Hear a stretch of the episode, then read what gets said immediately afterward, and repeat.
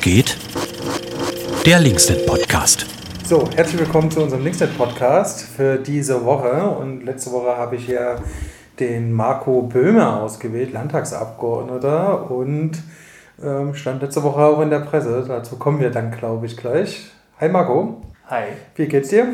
Der andere Anfang vorhin war lustiger. Der andere. Wir hatten nämlich jetzt, wir machen es gerade zum zweiten Mal, diesen Podcast, weil wir die Aufnahme nicht richtig aufnehmen lassen haben. Aber ich weiß auch nicht mehr, wie ich angefangen habe vorher. Deswegen. Es gab irgendwas mit, was hatte ich die Woche gespielt? Genau, ich, ich, ich habe gesagt, ich wusste irgendwie äh, schon scheinbar im Bauchgefühl, was dein Aufreger der Woche oder dass du ein Teil des Aufreger der Woche sein wirst. Und dass das ja eigentlich klar ist, was es diesmal ist. Und dann hast du gesagt, dass ich das bin. Aber das wäre ja nicht der Aufreger der Woche, das ist ja einfach so ständig und dann gewöhnt man sich dran und dann ist das permanent. Genau. Die Belastung von Dirk ist permanent. Die, ja. die Belastung von Dirk, ja. Ähm, weil, genau. Könnte ich sogar nachvollziehen. Ich würde mir selber auf den Sack gehen. Genau. Aber das sind wir gleich beim Thema, Bömi. Ähm, es geht dir scheinbar gut, trotz mir. Was war denn dein Aufreger der Woche, außer der Dirk? oh! Fuck! Ja, na, es gibt noch so ein paar andere Typen, die mich aufregen. In dem Fall sind das die Schlapphüte, also der Verfassungsschutz, von denen rede ich gerade. Ähm, theoretisch ist der Aufreger gar nicht so alt wie die letzte Woche, sondern schon ein halbes Jahr. Seitdem weiß ich nämlich, dass ich überwacht werde oder zumindest Daten gesammelt werden von mir. Ähm, aber letzte Woche gab es ja dann dazu nochmal die große Debatte. Der Grund war, dass der Minister Dulich auch festgestellt hat, dass er kontrolliert wird und er auch stellvertretender Ministerpräsident ist. Und das ist natürlich eine Newsmeldung wert. Und da in dem Zusammenhang wurden dann auch die anderen Abgeordneten, also Kerstin Köditz oder Christine Melcher oder Jule Nagel und ich, ähm, da nochmal zitiert, dass eben auch von uns Daten gesammelt werden. Und in einer Demokratie, oder was habe ich bei der Pressekonferenz gesagt, es gibt zwei Länder auf der Erde, die ihre Abgeordneten überwachen. Das ist einmal Nordkorea und einmal der Freistaat Sachsen. Also zumindest Länder, von denen wir es genau wissen, dass sie die Abgeordneten überwachen. Genau. Aber eigentlich ging es mir persönlich nicht um die Newsmeldung, dass die Abgeordneten überwacht werden. Das ist schon natürlich richtig scheiße in der Demokratie, aber eigentlich ist es ja noch schlimmer, dass hier systematisch alle möglichen Bürger, egal welcher Couleur, abgespeichert werden. Also wenn du auf eine Demo gehst, wenn du mal irgendeinen Aufruf online unterschrieben hast oder sowas, dann wird das scheinbar vom Verfassungsschutz registriert und abgespeichert. Für eine Demokratie massiv tödlich. Ja? Oder anders gesagt, das ist ja, da ist die Stasi ja ein Witz dagegen, ja? zu dem, was hier der Verfassungsschutz gerade macht und der auch einfachere Möglichkeiten hat. Und der eigentliche Skandal des Skandals des Skandals ist, dass hier scheinbar nicht nur Daten genommen wurden, die irgendwie öffentlich äh, ersichtlich sind. Also wenn ich zum Beispiel irgendwas gemacht habe und ich schreibe es auf meine Homepage oder bei Facebook oder irgendwas, dann speichert der Verfassungsschutz das ja problemlos ab, weil es eine öffentliche Meldung ist oder ein Zeitungsartikel oder irgendwas. Sondern die haben wohl auch Dinge gespeichert, die keiner wissen kann. Also wenn zum Beispiel eine Privatperson irgendein Konzert besucht äh, im Werk 2 in Konnewitz und das Werk 2 halt als linksextremistischer Ort äh, gespeichert ist, dann ähm, wurde das mit aufgenommen. Also das gibt so Daten, die stehen in einigen Akten drin. Und da frage ich mich, woher weiß der Verfassungsschutz, welche Person wann das Konzert besucht hat, wenn sie das äh, selber öffentlich gar nicht kundgetan hat. Das heißt, da müssen entweder V-Leute oder eben tatsächlich eine reale Überwachung vorgenommen worden sein von Personen. Und das ist eine, wirklich eine Sache, wo die Politik jetzt hier richtig handeln muss. Und deswegen sagen wir, dieser Verfassungsschutz ist nicht reformierbar und muss aufgelöst werden. Hm, das, was ich daran so interessant finde, ist einfach ähm, äh, zu einem natürlich die Tatsache, dass Regierungsparteien dort abgehört werden und das eigentlich zu einem Konflikt auch führen müsste. Und das andere ist einfach, äh, wir reden hier von Leipzig einem Platz und ohne den nahe zu treten, aber sie sind jetzt nicht als die linksextremistische Gruppe bekannt, die in Leipzig rumwütet und keine Ahnung, also manchmal nicht abhörbar und es werden auch teilweise so belanglose ähm, Geschichten mit aufgefasst, die eigentlich in so, in, so in so einer Sammlung nicht zu suchen haben. Ich überlege auch gerade, ob ich Angst haben muss, ob ich dann jetzt auch in dieser, ne, wenn ich mit dir hier rede, dann steht dann wahrscheinlich da Dirk nervt Marco.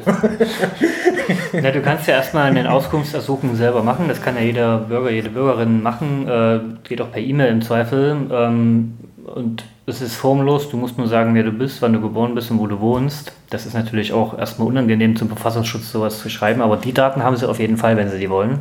Die brauchen die aber jetzt trotzdem, wenn ihr ein Auskunftsersuchen macht, um euch zuordnen zu können.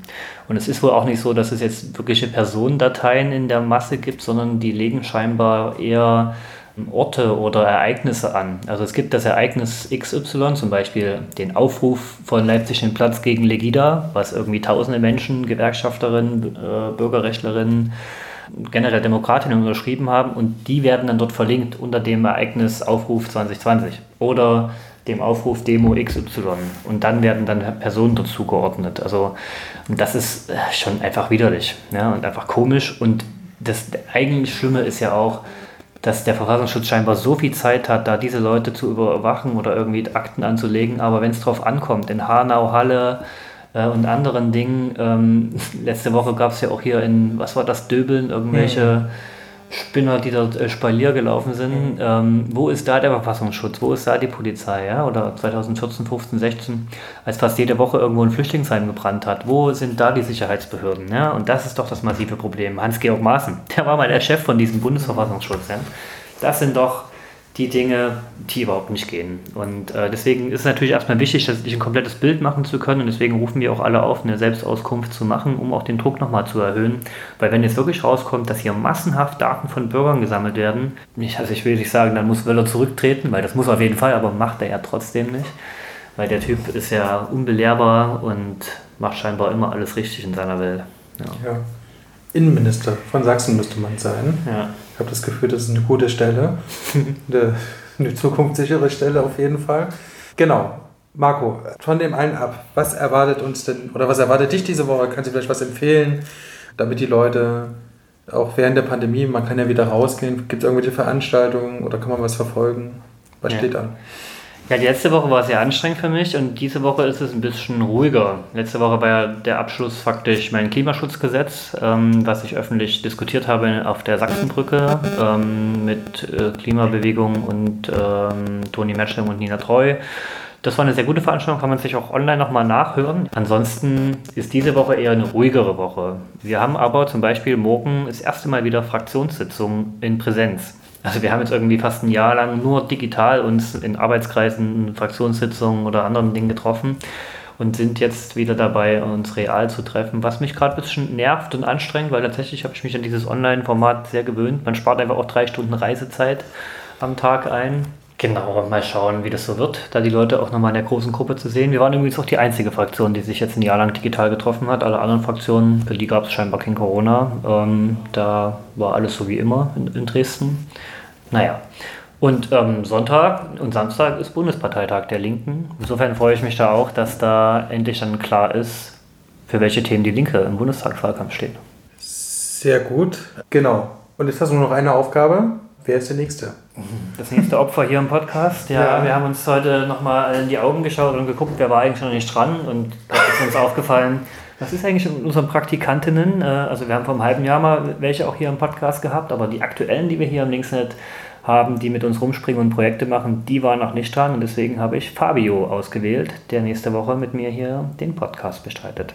Genau, der wird dann erzählen, wie sich das anfühlt, hier Praktikant zu sein, ob das eine gute Idee ist oder nicht. Ja. Ob, er schon mal, ob er schon mal Kaffee kochen musste? Ich glaube nicht. Aber ja, oh, er hatte mit mir letzte Woche Dienst. Äh, äh, weiß es nicht, ich könnte mir das doch vorstellen, aber dann war es nicht absichtlich. Ähm, genau, dann verabschieden wir uns, wünschen noch einen schönen Tag. Und oder? bis nächste Woche. Und ja. bis nächste Woche, ja.